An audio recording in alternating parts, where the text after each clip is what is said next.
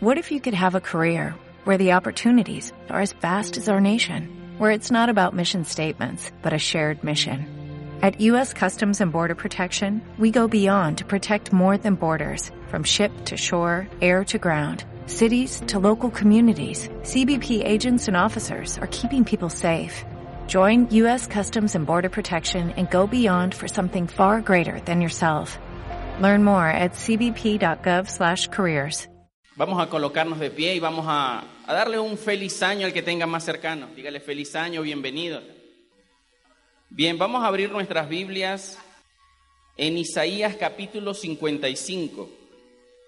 Isaías capítulo 55, desde el versículo 6 al versículo 11.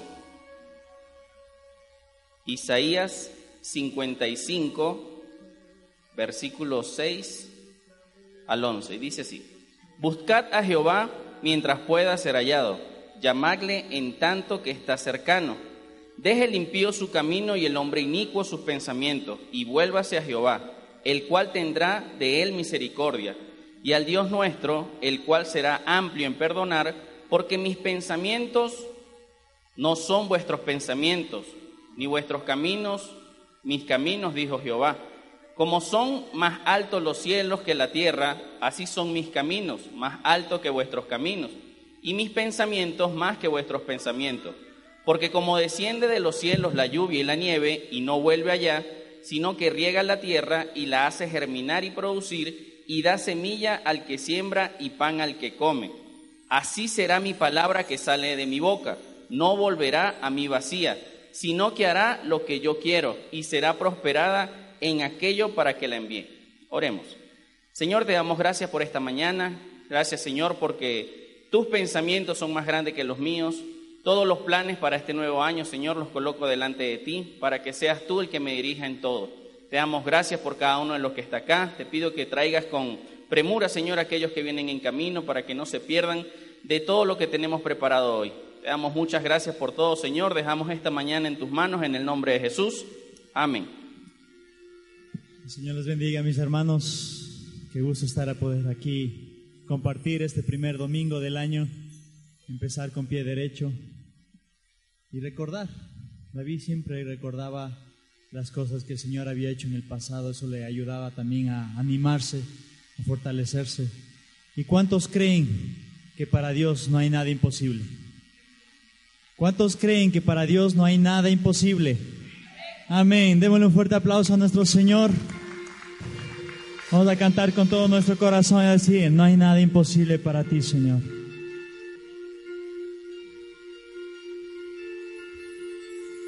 Por ti todo lo puedo, todo es posible y la fuerza tú me das. Nada es imposible, por ti los ojos se abren, cadenas son rotas y yo viviré por fe. Nada es imposible.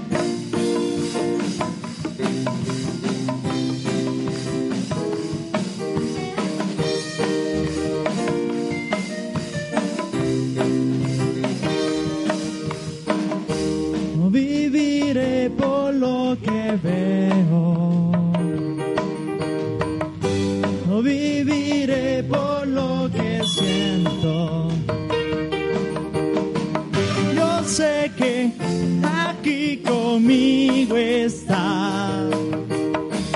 Yo sé que tú eres grande Dios. Por ti todo lo puedo todo es posible y la fuerza tú me das. Nada es imposible, por ti los ojos se abren, cadenas son rotas y yo viviré por fe. Nada es imposible.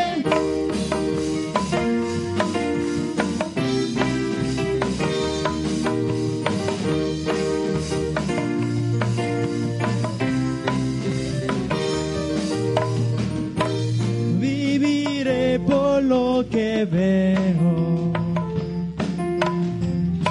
No viviré por lo que siento. Sé que aquí conmigo está. Yo sé que tú eres grande, Dios. Por ti todo lo puedo, todo es posible y la fuerza tú me das. Nada es imposible, por ti los ojos se abren, cadenas son rotas y yo viviré por fe. Nada es imposible.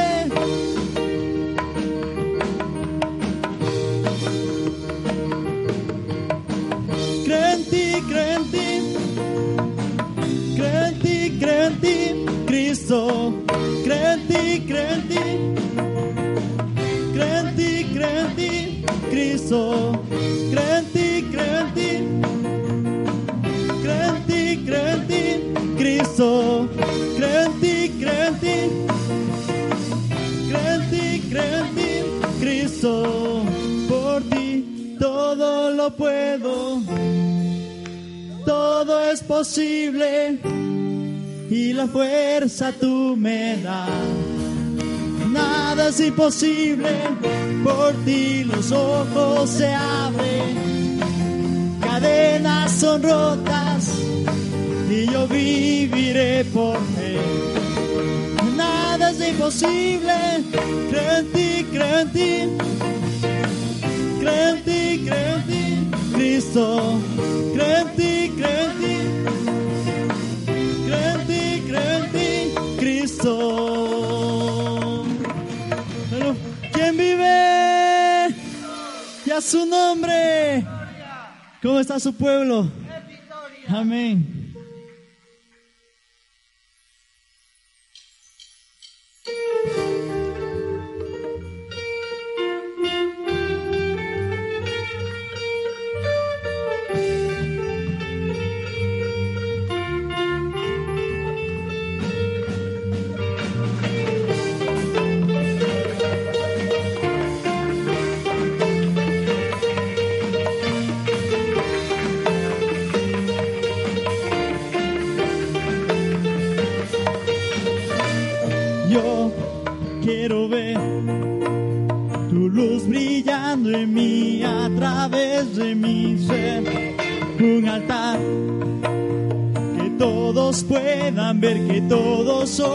Que eres vida, la esperanza, perfecta gracia que me ha rescatado. Tú eres vida, la esperanza, perfecta gracia que me ha rescatado. Ya no vivo yo, Cristo vive en mi barro, quiero ser en tus manos. Ya no vivo yo, Cristo vive en mi barro, quiero ser tus manos de gloria, en gloria te veo Dios, de gloria en gloria transformado soy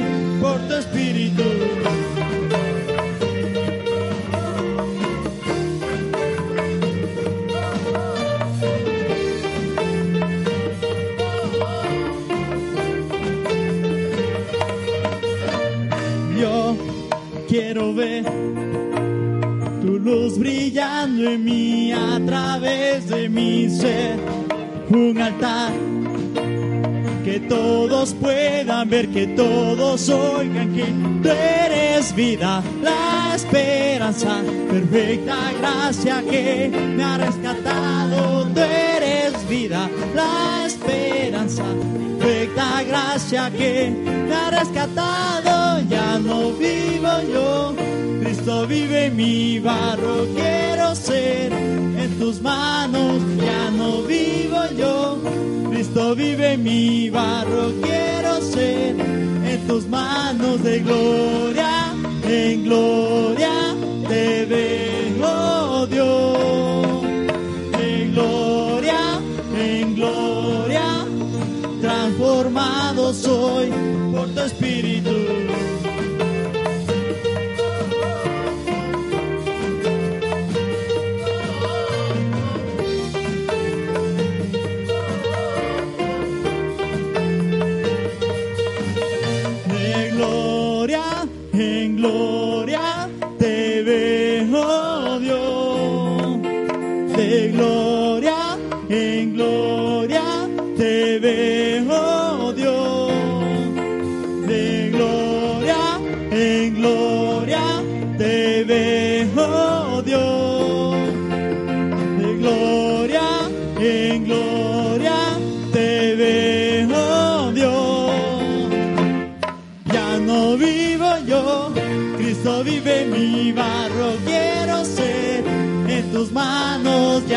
no vivo yo, Cristo vive mi barro, quiero ser en tus manos de gloria, en gloria te veo Dios.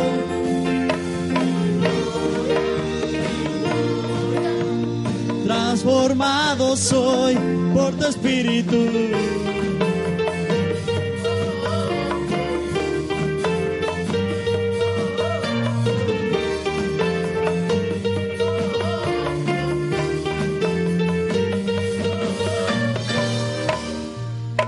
Fuerte aplauso a nuestro Señor.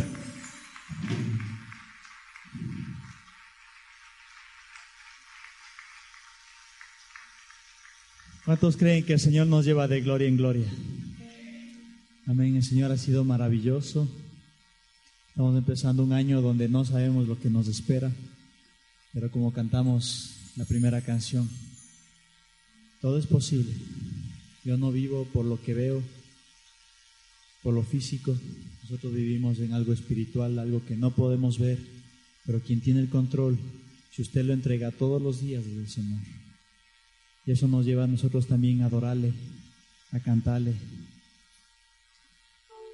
a declarar de que Él es nuestro Dios. Todos los días díganle, tú eres mi Dios.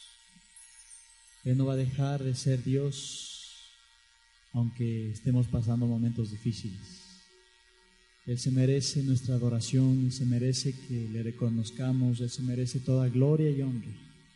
Dice que en el cielo los ángeles están todo el tiempo cantando, Santo, Santo, Santo eres tú, Señor. ¿Y nosotros quiénes somos para regañar al Señor, para quejarnos con Él? Nosotros estamos aquí para adorarle, para eso fuimos creados y anhelar un día estar en su presencia.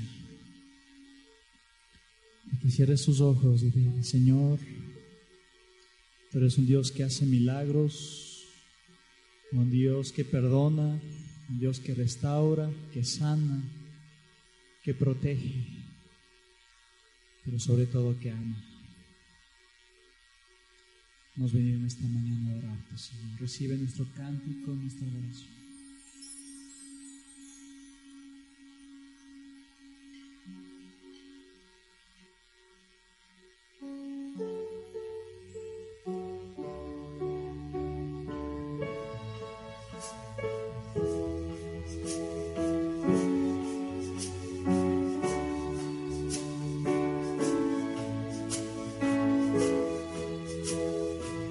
De milagros y amor, sanas y da salvación incomparable. Eres tú, brillas en la oscuridad, clamamos con tu libertad incomparable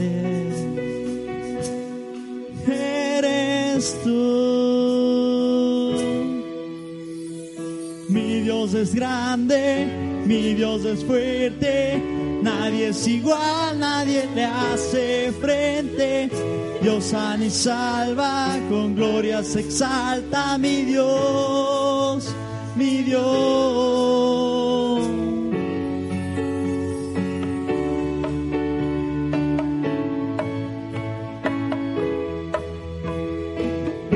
En la oscuridad, clamamos con tu libertad incomparable.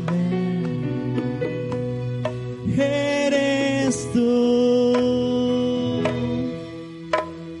Mi Dios es grande, mi Dios es fuerte, nadie es igual, nadie le hace frente.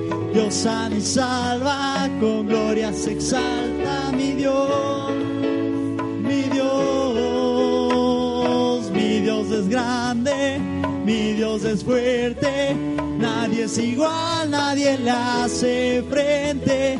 Dios sana y salva y con gloria se exalta mi Dios, mi Dios.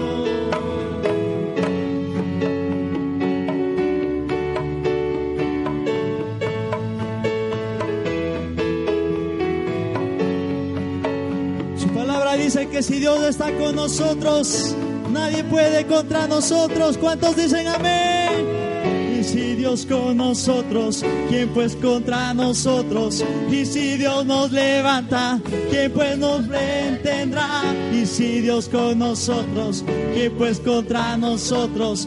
Y si Dios nos levanta, ¿quién pues nos detendrá? Oh, ¿Quién pues nos detendrá?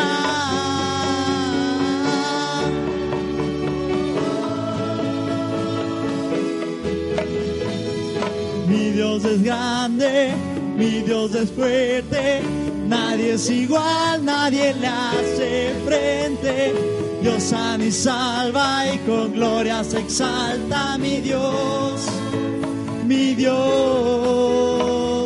mi Dios es grande, mi Dios es fuerte, nadie es igual, nadie le hace frente. Dios sana y salva, con gloria se exalta mi Dios, mi Dios. Si Dios con nosotros, ¿quién pues contra nosotros? Y si Dios nos levanta, ¿quién pues nos detendrá? Y si Dios con nosotros, ¿quién pues contra nosotros? Y si Dios nos levanta, ¿quién pues nos detendrá? Oh. ¿quién pues nos detendrá?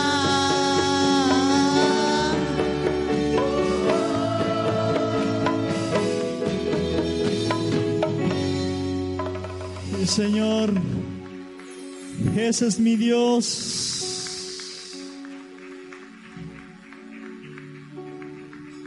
Si estás pasando algún problema, yo tengo un Dios mucho más grande. Tengo un Dios grande y fuerte. Él me sana, Él me salva, Él me protege del enemigo. Él lucha en mis pruebas. Él conquista mis batallas.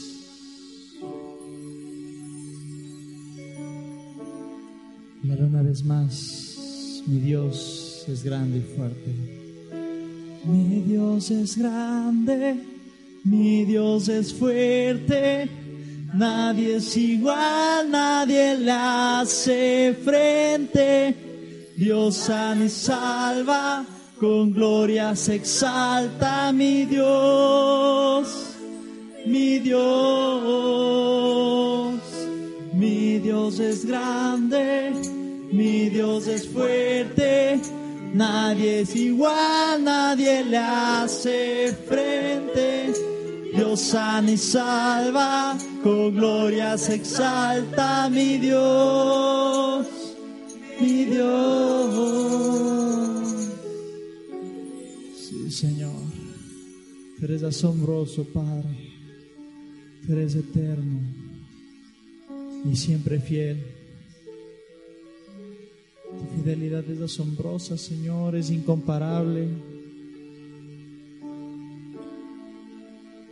Qué mejor manera de adorarte, Señor. Empezar el año adorándote, buscando tu presencia, buscando tu rostro.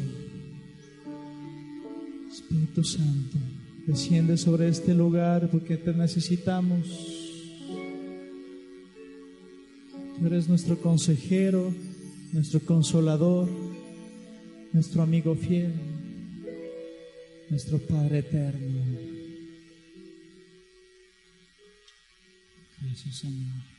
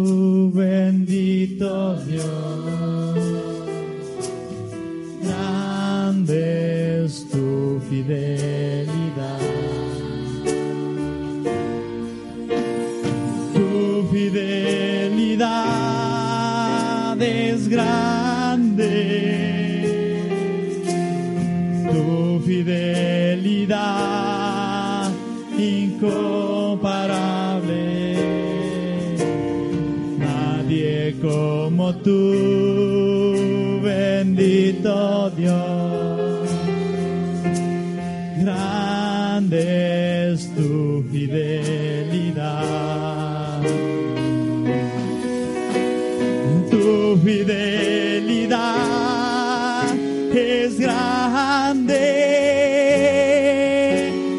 Tu fidelidad incomparable. Nadie como tú, bendito Dios.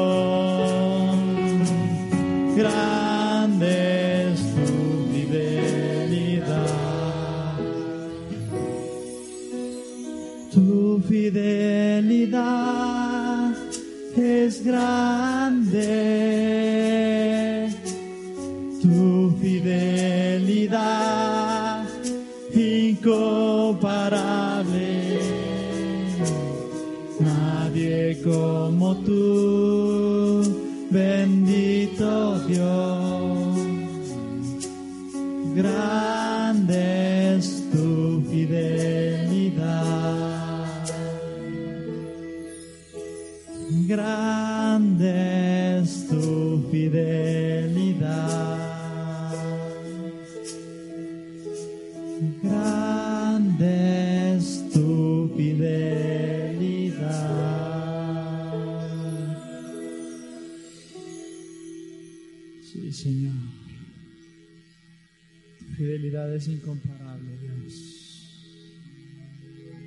Por tu presencia en este lugar. Por haber escuchado nuestro canto, nuestra adoración, nuestra alabanza, Señor. En nombre de Jesús te alabamos, bendeciremos tu nombre por siempre. Amén. Amén. Vamos a tomar asiento un momento, mis hermanos. Voy a pedir que los niños que estén acá se coloquen en- de pie un momento si hay algún niño. Mm, Gracias a Dios que no hay. Todos se quedaron abajo. Vamos a pedir a mi hermana Karina que pase. Tiene ¿Va a estar abajo.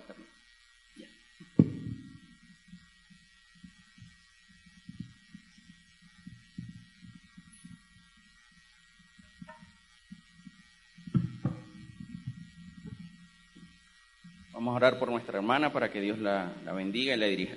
Señor, te damos gracias por esta mañana, gracias por mi hermana Karina. Yo te pido que tú la dirijas, Señor, que seas tú hablando a través de ella, a cada uno de nosotros, a nuestra vida, a nuestra mente, a nuestro corazón.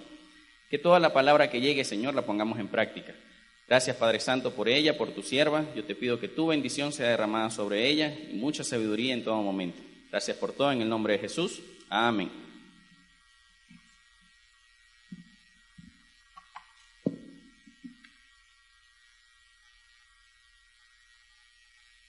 Buenos días, mis hermanos. Los felicito. que han madrugado para venir a este culto. Dese un abrazo. Calidad que soy. ¿Saben por qué los felicito? Porque ustedes han venido tempranito a buscar la bendición de papá. ¿Lograron sobrevivir a las fiestas de fin de año? ¿Sí? ¿Sí se acuerdan del mensaje? ¿Cómo sobrevivir a las fiestas de fin de año y, de Navidad y no morir en el intento? Bueno, espero que se hayan acordado, aunque sea alguna cosita, para ponerla en práctica durante este tiempo. Cuando yo era niña, hace fu, había la famosa Guga Ayala. ¿Alguno de ustedes escuchó la Guga Ayala? Sí, ¿no? La Guga Ayala era una agorera divina que todos los fines de año, gracias mi preciosa, todos los fines de año ella decía qué era lo que le iba a ocurrir al país, pero con tal puntería que nunca se cumplía.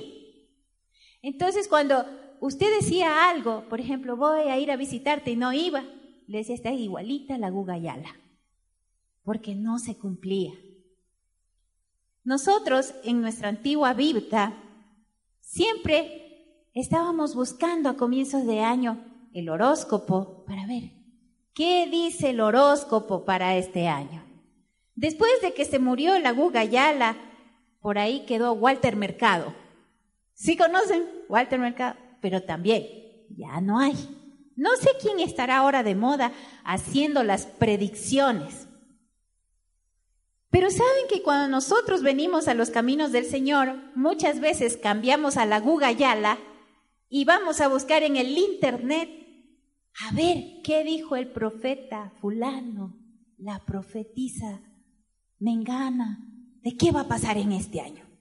Y vamos y estamos viendo palabra profética para el 2020. Pero, con mucho respeto, yo no estoy en contra de las palabras proféticas, es más, yo he recibido palabras proféticas que se han cumplido en mi vida, pero muchas veces nosotros estamos rigiendo nuestras vidas con palabras proféticas que no nos dieron a nosotros. Son personas que han estado orando por sus iglesias, por sus congregaciones y el Señor les ha mostrado algo y a veces nosotros nos aferramos a esa palabra y decimos, yo me apropio de esa palabra y se va a hacer real en mi vida. Y casi siempre, no digo todos, pero la mayoría de las profecías que vemos en el Internet nos dicen cosas bonitas. Este es el año de su rompimiento. Este año usted va a tener su bendición va a recibir la respuesta a sus oraciones. Usted va a ver la manifestación de la gloria de Dios en su vida. Y pasa el año y cuando llega fin de año, ¿qué pasó con el rompimiento? Lo único que se le rompió fue la cabeza pensando cómo pagar las deudas. O se le rompió el bolsillo viendo cómo voy a financiar los estudios, las necesidades de nuestros hijos. Y nos sentimos frustrados porque esa palabra que yo creía que era para mí no se cumplió. Y nos enojamos. ¿Con quién nos enojamos? Con Dios. Y Él nunca nos dijo nada, pero nos enojamos con Dios. Es que yo me apropié de la promesa y yo esperaba que se, que se hiciera real en mi vida, que el negocio que yo tanto quería diera resultado, que ese hijo rebelde porque el que estoy orando se convirtiera y no pasó nada.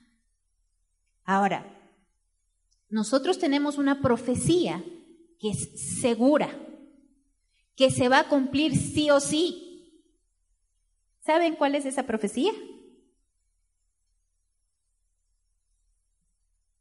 La palabra de Dios. Esta es la profecía más segura que usted tiene. La palabra de Dios. Pero nosotros los seres humanos y me incluyo, nos gustan las cosas rapiditas. Y cuando nos dicen, es que tiene que buscar la palabra de Dios, orar, para ver qué es lo que el Señor le guía en este año, nos da pereza. Es más fácil coger y oír la profecía que Dios le dio a otro que buscar guía y dirección personal para nuestras vidas. Y hoy vamos a leer una profecía segura y cierta que está en la palabra de Dios, que es acerca del obrar de Dios y se llama el tiempo de Dios en el cumplimiento de sus promesas. El tiempo de Dios en el cumplimiento de sus promesas. Y vamos a tomar como referencia en general el libro de Josué, pero específicamente el capítulo 6. Les voy a contar antes de entrar al texto los antecedentes de qué había pasado con Josué. Moisés, ¿sí se acuerdan Moisés? ¿Quién es Moisés? Moisés es el patriarca que Dios levantó para liberar al pueblo de Israel de la esclavitud de los egipcios. Anduvieron, ¿cuánto tiempo anduvieron en el desierto? 40 años. ¿40 años es mucho o poco? Mucho. Si ya cuando alguien cumple 40 años le dicen, bienvenido al club del cuarentón. ¿Sí o no? Ya nos hacen viejos a partir de los 40. ¿Qué diremos yo que ya estoy en los 50? Murió Moisés y le sucedió en la dirección del pueblo, en conducir al pueblo, Josué. Dicen algunos libros que Josué tenía aproximadamente unos entre 35 y 40 años cuando asumió la dirección del pueblo de Israel era relativamente joven si comparamos que Moisés empezó a los 80 años su ministerio. El otro era un pollito de 40. Joven. Pero Josué le había creído todas las promesas al Señor. Y el Señor le había prometido a Moisés que llevaría a su pueblo a la tierra prometida. Pero Moisés pasó por muchas circunstancias y a la final se preocupó por los gigantes que habían en la tierra prometida. ¿Se acuerdan que se enviaron unos espías a ver la tierra? Y no decidieron entrar, pero Josué le creyó al Señor. Dijo, si el Señor está con, con nosotros, ¿quiénes son estos gigantes para detener el avance del poder del Señor? Entonces Josué se hace cargo y como un respaldo de parte del Señor, ocurre un milagro. El pueblo de Israel iba a cruzar nuevamente el Mar Rojo. ¿Y qué pasa? Que igual como el Señor había llevado a Moisés, lo lleva Josué. Y cuando el pueblo entra y pisa, ¿qué ocurre? se abren las aguas y el pueblo puede pasar en tierra seca. ¡Wow! El Señor estaba con Josué, el Señor está respaldando a Josué. Llegan al otro lado con el arca del pacto y levantan un monumento en conmemoración que eran doce rocas que representaban a cada tribu de Israel.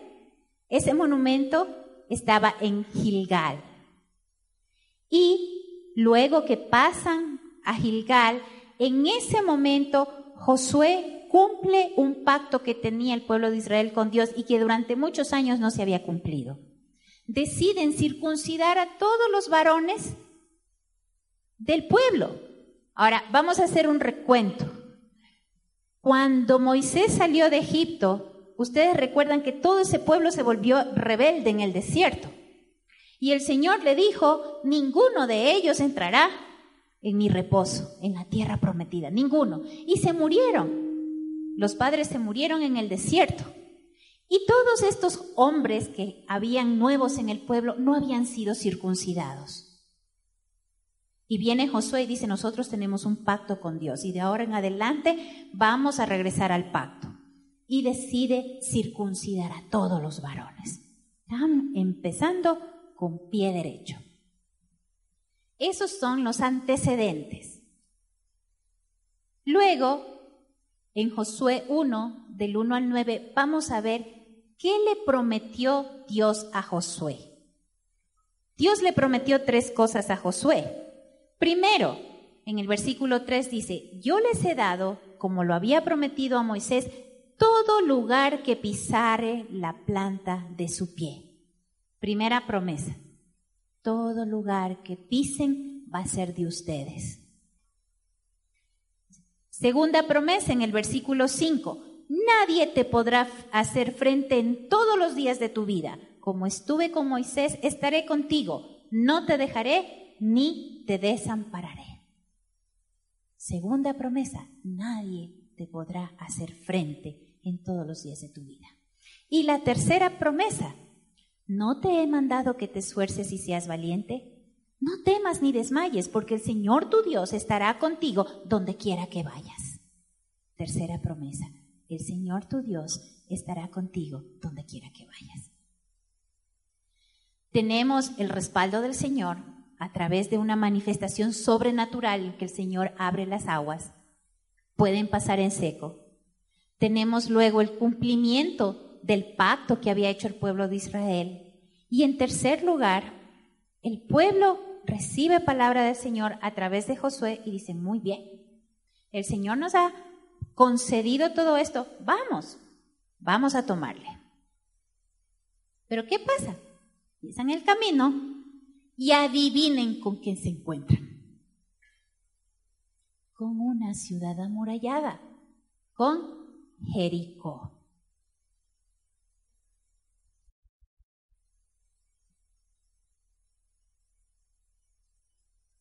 Aquí vamos a hacer una pausa.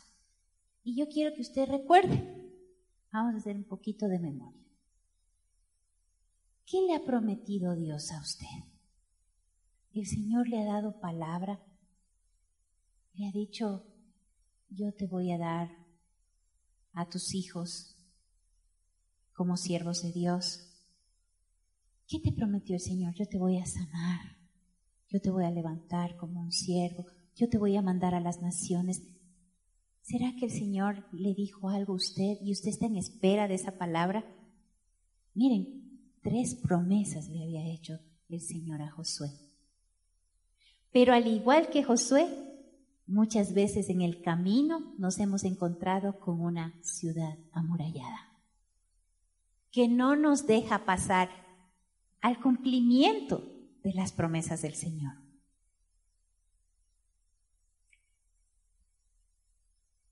Por eso este primer punto yo le, he llamado, ¿qué es lo que Dios te ha prometido y cuál es tu muralla? ¿Qué es lo que Dios te ha prometido y cuál es tu muralla? ¿Se han puesto a pensar, quizá esa muralla es una enfermedad? Quizá esa muralla es tu situación económica. O tu muralla es que perdiste la fe y te olvidaste lo que Dios te prometió. Continuamos. El Señor se le aparece a Josué y le da indicaciones. En Josué 6, que es nuestro texto, les invito a, a buscar Josué 6, capítulo 6. Josué está del comienzo de la Biblia un poquito más adelante. Libro de Josué, capítulo 6, del versículo 1 al 9. ¿Tenemos ya? Josué capítulo 6 del versículo 1 al versículo 9. Dice la palabra del Señor así. Por temor a los hijos de Israel, la ciudad de Jericó estaba muy bien cerrada. Nadie podía entrar ni salir. Entonces el Señor le dijo a Josué, date cuenta de que yo te he entregado a Jericó y a su rey, con todos sus guerreros pero todos tus guerreros deben rodear la ciudad y caminar alrededor de ella una vez al día durante seis días. Delante del arca, siete sacerdotes llevarán siete bocinas hechas de cuero de carnero. El séptimo día, tus guerreros darán siete vueltas a la ciudad y mientras tanto los sacerdotes tocarán las bocinas. Cuando oigan el toque prolongado de las bocinas, todo el pueblo debe lanzar fuertes alaridos. Entonces la muralla de la ciudad se vendrá abajo. y en ese momento el pueblo deberá lanzarse directamente contra la ciudad. Josué, hijo de Nun, llamó a los sacerdotes y les dijo, lleven el arca del pacto y que siete sacerdotes vayan tocando las bocinas de cuero de carnero delante del arca del Señor. Al pueblo le dijo, pasen adelante y rodeen la ciudad, y los que estén armados vayan delante del arca del Señor. Tan pronto como Josué habló con el pueblo, los siete sacerdotes que llevaban las bocinas pasaron delante del arca del Señor y tocaban las bocinas mientras el arca los seguía. Los hombres armados iban delante de los sacerdotes que tocaban continuamente las bocinas y la retaguardia iba tras el arca. Vamos a hacer una pausa ahí, después vamos a seguir leyendo. Aquí tenemos cuatro cosas importantes que aprendió el pueblo de Israel y que también lo podemos aplicar a nuestras vidas. En primer lugar, estas cornetas con las que iban a tocar los sacerdotes no eran trompetas. Dice, era cuerno de carnero, mejor conocidos entre nosotros como el shofar. ¿Han oído ustedes del shofar? Hace algún tiempo, hace que yo vine, ahí todavía mi esposo no estaba aquí trabajando, y yo vine a un culto y oí el shofar. ¡Qué hermoso! ¿Se han oído el shofar? Resulta que el shofar no es un arma de guerra. El shofar era un, un, instrumento que se usaba para llamar, para convocar al pueblo para adorar al Señor. También se utilizaba para las alabanzas y para advertir al pueblo de algún peligro. No era un instrumento de guerra. Entonces, lo primero que aprendemos es que el pueblo de Israel se lanzó a estas instrucciones de Dios con alabanza y adoración. No fue a pelear. El segundo punto que encontramos aquí es que el número siete se repite varias veces. ¿Sí se dan cuenta? ¿Qué decía? Siete sacerdotes con siete bocinas durante siete días iban a dar la vuelta y el séptimo día iban a dar siete vueltas. El número siete. ¿Qué significa el número siete en la palabra de Dios? ¿Es el número? ¿Es el número? Perfecto. Esto quiere decir que las instrucciones de Dios, el plan de Dios es perfecto. Es la mejor estrategia, es el plan de Dios. En tercer lugar, encontramos que el pueblo tenía que dar cuántas vueltas. Un montón de vueltas. A ver, sumen. Si seis días dieron una vuelta, eran seis. El séptimo dieron siete vueltas. ¿Cuántas vueltas dieron? ¿Seis y siete? Trece vueltas. Trece vueltas dieron alrededor de la ciudad, pero no las dieron de una sola. Ahora pónganse a pensar. ¿Por qué el Señor les manda dar siete vueltas? ¿No podía el Señor con su poder y autoridad hacer lo mismo que había hecho un poco unos días antes y abrir el mar sin nada? Ellos no hicieron nada, no tocaron los cuernos, no hicieron nada, simplemente pisaron y el agua se abrió. ¿Será que el Señor, con su poder y autoridad, pudo haber hecho que, que los muros caigan de una vez? Sí, porque el Señor es poderoso. Pero ¿qué dijimos? Los planes de Dios son perfectos. ¿Qué iba a pasar con estas vueltas? Como dijimos hace un momento, este pueblo era un pueblo nuevo, que no conoció, que no vivió las diez plagas de Egipto, que no vio cómo Dios con su mano poderosa los libró del faraón. No habían visto, era un pueblo nuevo. Y mientras iban dando la vuelta, este pueblo iba a ir aumentando su fe aumentando su fe. Ahora, para nosotros es fácil, porque ya sabemos el final de la historia. Ya sabemos que el Señor hizo que las murallas se cayeran. Pero el pueblo no sabía. Solo tenían la palabra del Señor que les había dicho, en siete días, después de que ustedes hagan esto, voy a derribar el muro, la muralla. Eso era todo lo que tenían. ¿Cómo? ¿Qué va a pasar? No lo sabían. Pero ellos, mientras daban las vueltas, empezaron a aumentar su fe. Josué habla con Dios. Josué sabe lo que está haciendo. Todo esto tiene un propósito. En segundo lugar, aumentaron su fortaleza física y su fortaleza espiritual. Imagínense que de una el Señor les hubiera dicho, vayan de siete vueltas este día y se caen los muros. ¿Tenían el estado físico? No. Pero ellos, al dar la vuelta todos esos días, fueron aumentando su fortaleza física. ¿Cuántos aquí son deportistas? Que les gusta trotar, correr, macatetas no se vale. ¿Sí o no que el estado físico se consigue mientras uno repite, repite y repite? Usted primero corre una cuadra, a la semana corre dos cuadras y así aumenta su estado físico, ¿sí o no? No va a coger si se va a un gimnasio ton, ton, ton, y va a levantar una pesa de esas grandotas, va a quedar estampado en el suelo. Tiene que empezar con poco peso, ¿no verdad? Hasta que el músculo se vaya fortaleciendo. Y eso fue con el pueblo de Israel. Empezaron a adquirir fortaleza física al dar las vueltas y también fortaleza espiritual. Porque en ese caminar de todos los días, ellos estaban aprendiendo también a tener una identidad como pueblo. Porque ellos sí habían estado en el desierto, pero ahora Josué les decía, ustedes son el pueblo de Dios. No son los que están allá botados en el desierto. Ustedes tienen un padre, tienen una identidad y el Señor les prometió la tierra prometida y a eso vamos.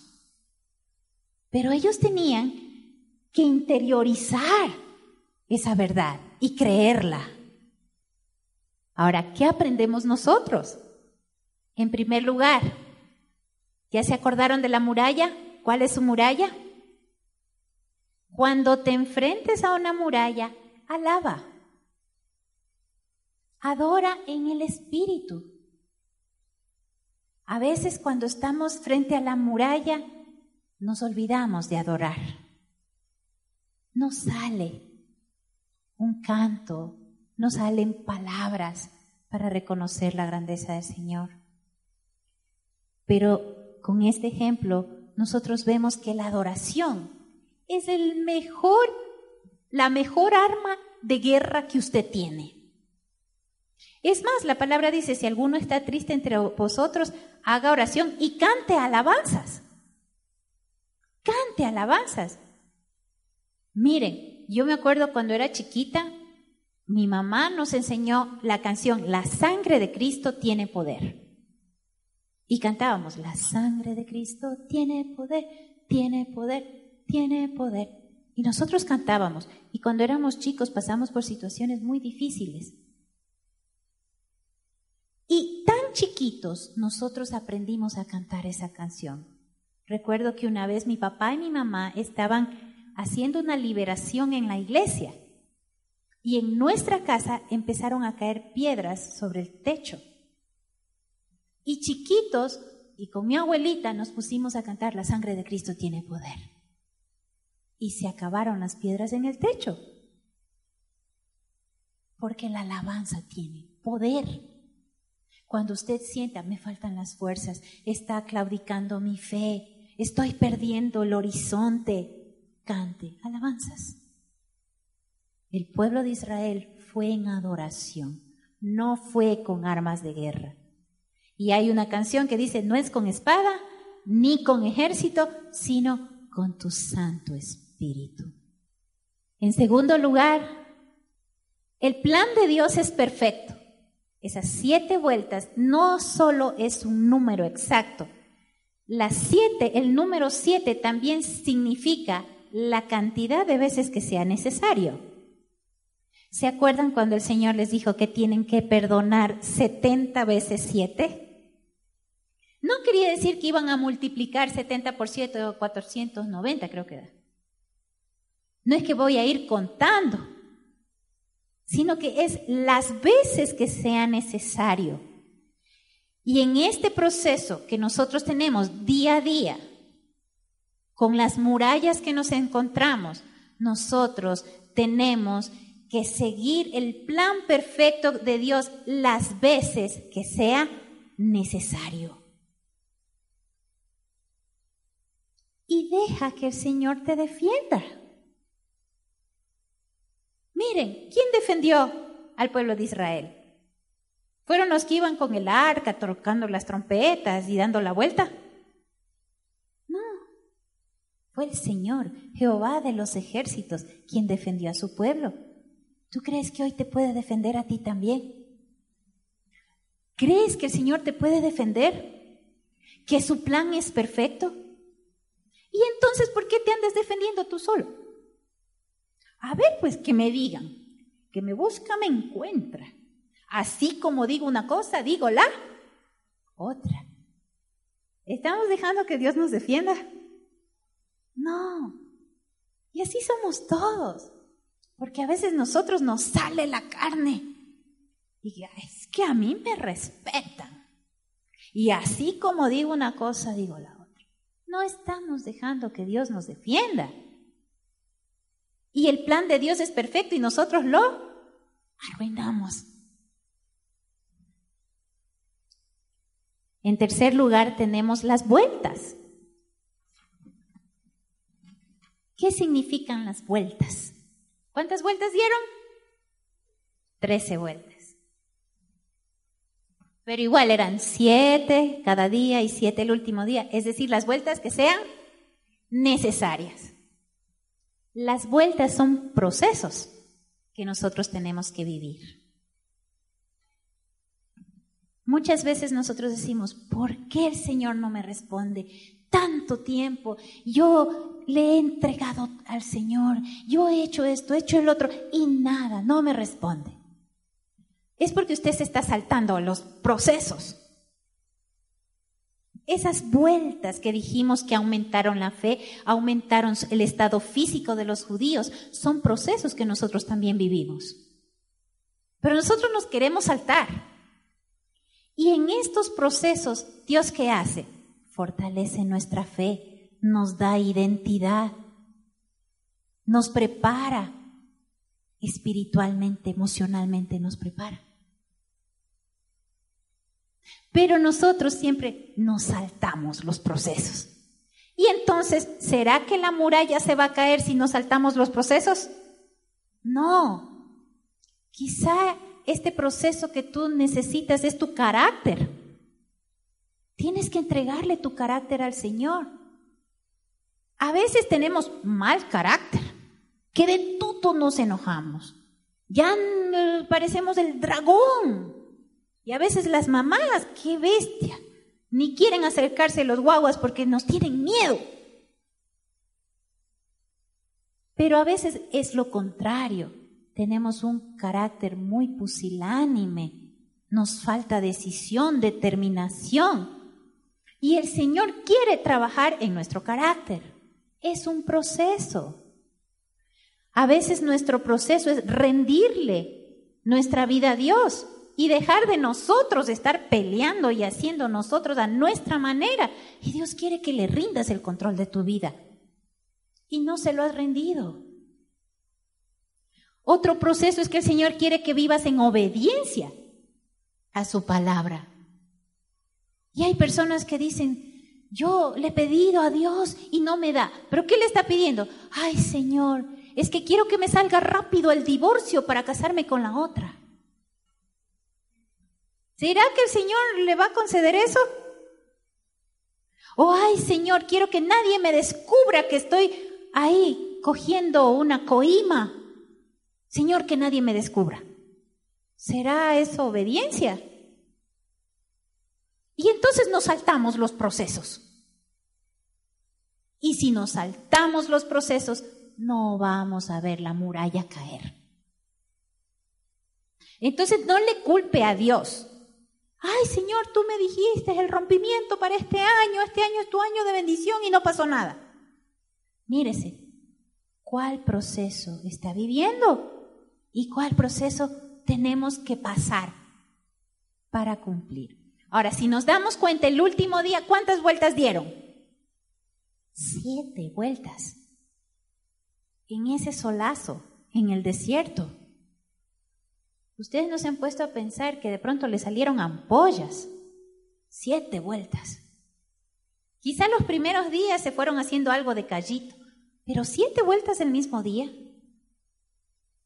Y no se han puesto a pensar que cuando está más cerca de cumplirse el tiempo de Dios en su vida para que se cumpla lo que Él le ofreció, es cuando más difícil se pone la cosa. Es cuando usted está más enfermo, más endeudado, con más problemas, es cuando está más cerca de ver la gloria de Dios en su vida. A mí me ha pasado. A mí me ha pasado cuando estuve más enferma, que ya me dijeron, vea, usted tiene, está ya con un lupus. Yo ya tenía diagnosticado fibromialgia. No me podía ni levantar de la cama. Y cuando ya no podía ni alzar las manos, el Señor rompió mi muralla. Pero la gloria es para el Señor. A veces, cuando estamos más cerca de que Dios eche abajo la muralla, nos rendimos. Nos rendimos. Y decimos, hasta aquí nomás voy contigo, Señor. No has cumplido lo que me has prometido, no he visto que hayas roto mis murallas, hasta aquí. Y ahora sí voy a hacer como a mí me parezca. Hermano, no se rinda. Cuando más, más difícil sea la batalla, está cerca de caer su muralla. En tercer lugar, prepárate para recibir lo que Dios te prometió. Prepárate cuando cumplas tus procesos, cuando des las vueltas, el Señor va a cumplir. Y vamos a continuar. ¿Qué dice en el versículo 11? Perdón, en el versículo 10 dice, José, Josué habló entonces con el pueblo y le ordenó que nadie grite ni haga oír su voz. Todos deben guardar absoluto silencio hasta que yo les ordene gritar. Entonces sí, gritarán muy fuerte. Josué hizo que el arca del Señor diera una vuelta alrededor de la ciudad y que volvieran después al campamento para pasar allí la noche. Pero al día siguiente Josué madrugó y los sacerdotes tomaron el arca del Señor. Los siete sacerdotes iban delante del arca sin dejar de avanzar ni de tocar las bocinas. Los hombres armados iban delante de ellos, mientras que la retaguardia iba tras el arca del Señor. Las bocinas no dejaban de sonar. Lo mismo hicieron el segundo día. Le dieron otra vuelta a la ciudad y volvieron al campamento. Esto mismo lo hicieron durante seis días. El séptimo día todo el pueblo se levantó al despuntar el alba y rodeó la ciudad siete veces. Ese fue el único día que la rodearon siete veces, pero al, tocar los sacerdotes las bocinas por séptima vez, Josué ordenó al pueblo, griten con todas sus fuerzas, porque el Señor les ha entregado la ciudad y será destruida en honor al Señor con todo lo que hay en ella. Solamente quedará con vida Raab la ramera y los que estén en su casa, porque ella escondió a los hombres que enviamos a reconocer el lugar. Vamos al versículo 20. El pueblo lanzó fuertes gritos y los sacerdotes tocaron las bocinas y cuando el pueblo oyó el sonido de las bocinas, gritó con más fuerza y la muralla se vino abajo. Entonces el pueblo marchó directamente contra la ciudad y la tomó Destruyeron a filo de espada todo lo que había en la ciudad, hombres y mujeres, jóvenes y viejos, bueyes, ovejas y asnos. ¿Qué es lo que primerito les dice? Tienen que aprender a hacer silencio. ¿Qué dice? Ninguno de ustedes, en el versículo, ya me perdí, ninguno de ustedes lanzará su voz ni gritará. Dice que nadie grite ni haga oír su voz. Todos deben guardar absoluto silencio hasta que yo les ordene gritar. Entonces sí, gritarán muy fuerte. ¿Saben lo que pasa? Que a nosotros nos encanta hablar. Y decimos, Señor, hay una canción bien bonita que dice, háblame, yo te escucharé. ¿Se han oído? Háblame, háblame. Pero cuando Dios quiere hablar, hacemos tanta bulla que no podemos escuchar. Y además, aquí está la palabra del Señor. Pero tenemos que aprender a hacer silencio para escuchar la voz de Dios. Ahora sale el pueblo de Israel, obedeciendo, fortalecidos, van.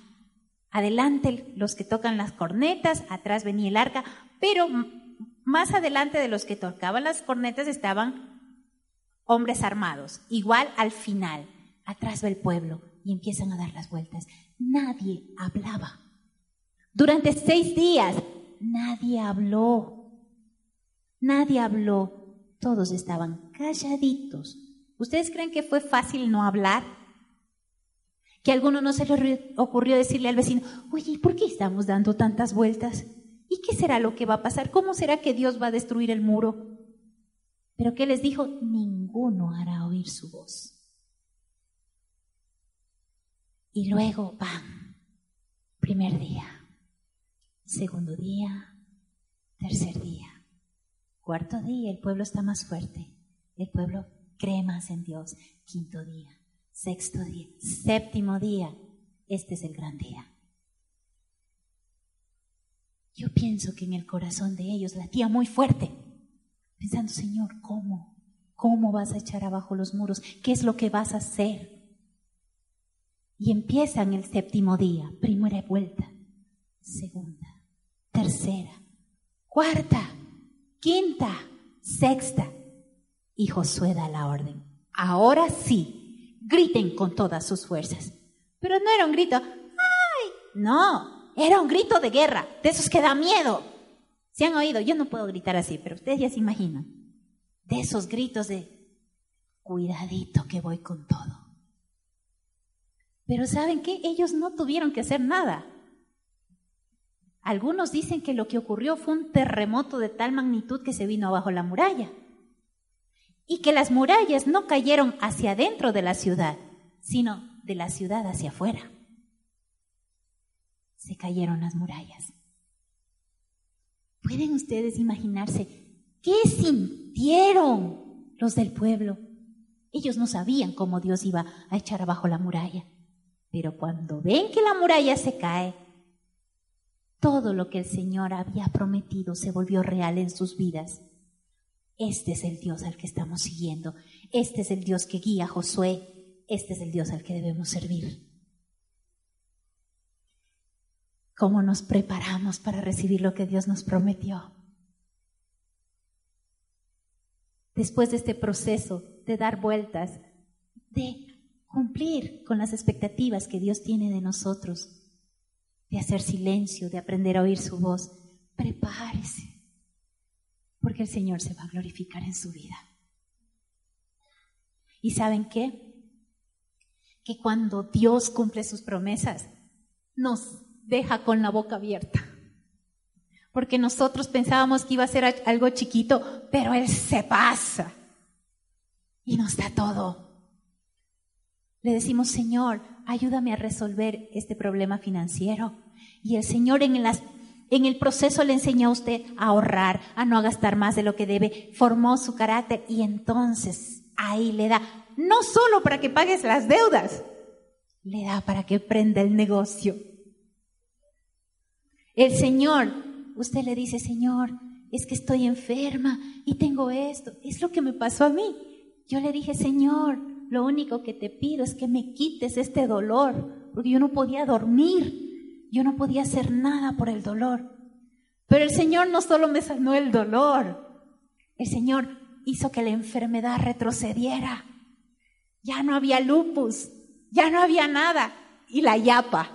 No solo eso, se me bajaron los niveles de triglicéridos, del azúcar, Todito lo que tenía por las nubes se normalizó. Yo ni le había pedido. Porque cuando Dios cumple, se pasa.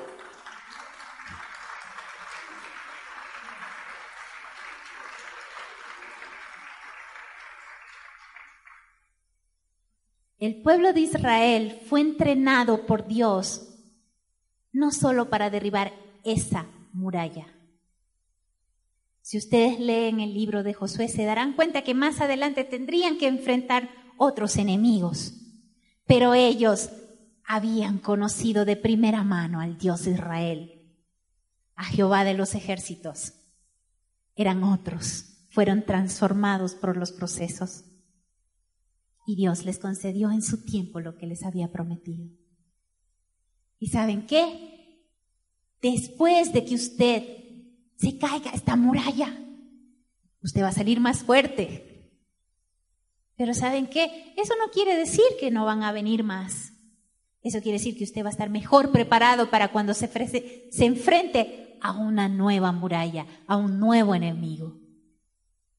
Y usted ya no va a ser el mismo porque usted va a haber conocido cara a cara a Jehová de los ejércitos, el que pelea por usted, el que tiene el plan perfecto para su vida. Entonces, mis amados, mis queridos, yo no quiero darles palabra profética para este año. Porque aquí ya está, ustedes tienen la profecía. Es la profecía más segura. Apropiense de ella cumplan con sus procesos, aprendan en el camino, déjense formar por el Señor, déjense limpiar, ah, que el Señor permita en sus vidas que cada vez vayan de gloria en gloria. Y cuando el Señor les conceda la muralla, ustedes testifiquen, alaben. Y no se olviden que aun cuando no haya respuesta, sigan alabando. Porque ustedes no saben cuándo. Recuérdense, siete vueltas antes de que caiga la muralla. El día que cayeron fue el mayor esfuerzo, fue el más sacrificado. Ahora yo quiero invitarles. ¿Está Alexandra? ¿Está Alexandra en la Mi amor, ayúdame con la canción. Esta canción habla sobre esperar y esperar el tiempo de Dios no apurar el tiempo de Dios. ¿Sí?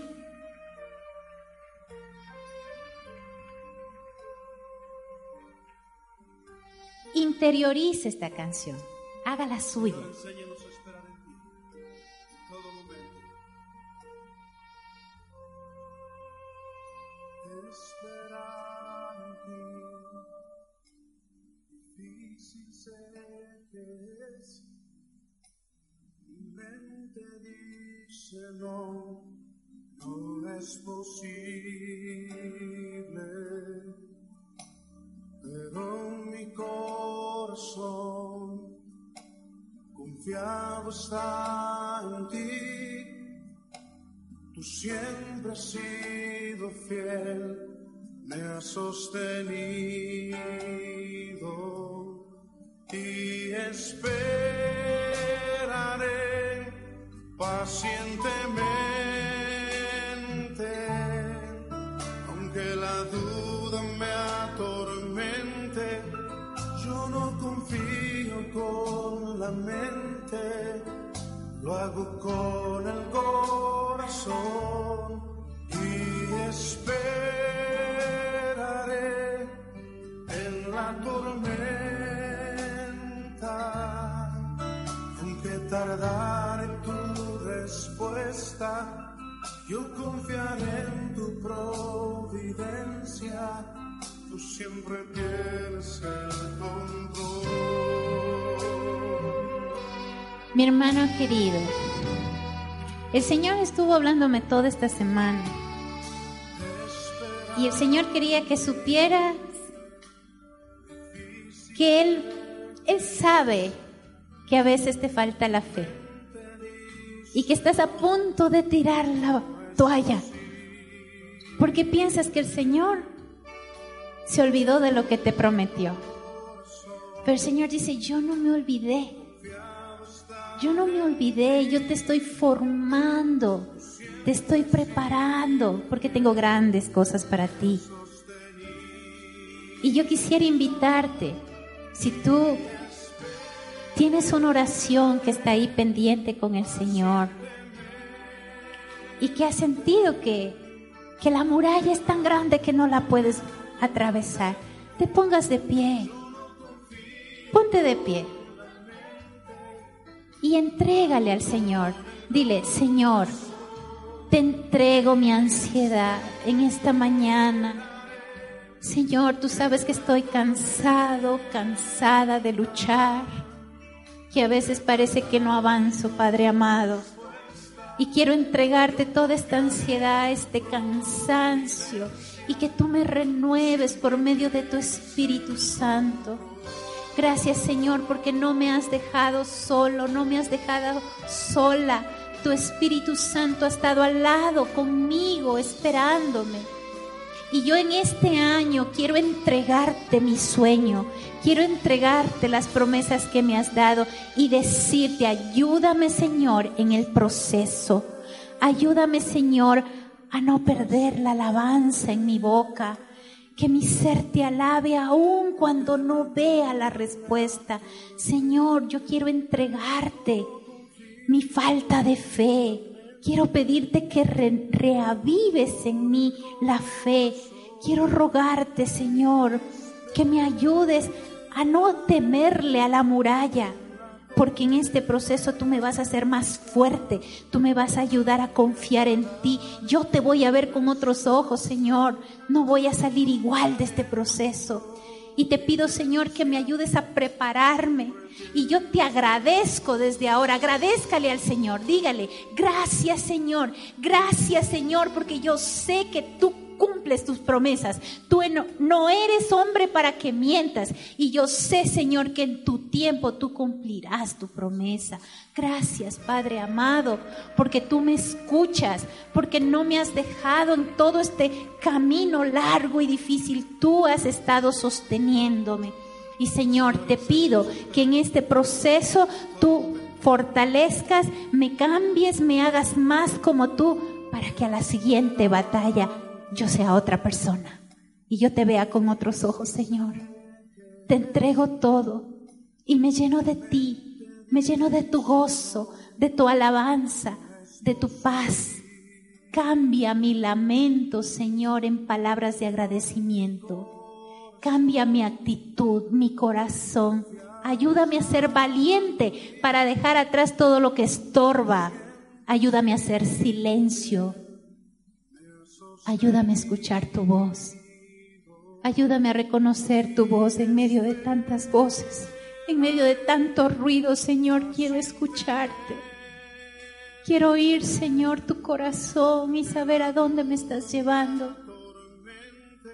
Gracias, Señor. Gracias, Señor, porque este año te vas a glorificar en mi vida. Porque no es que me vas a librar de de los procesos del valle de sombra y de muerte, pero dice tu palabra que tú estarás conmigo, tu vara y tu callado me infundirán aliento. Gracias Señor por acompañarnos en este año. Gracias porque en este año veremos tu gloria Señor y seremos más como tú quieres. Te alabamos, te bendecimos Padre, en el nombre de Jesús. Amén.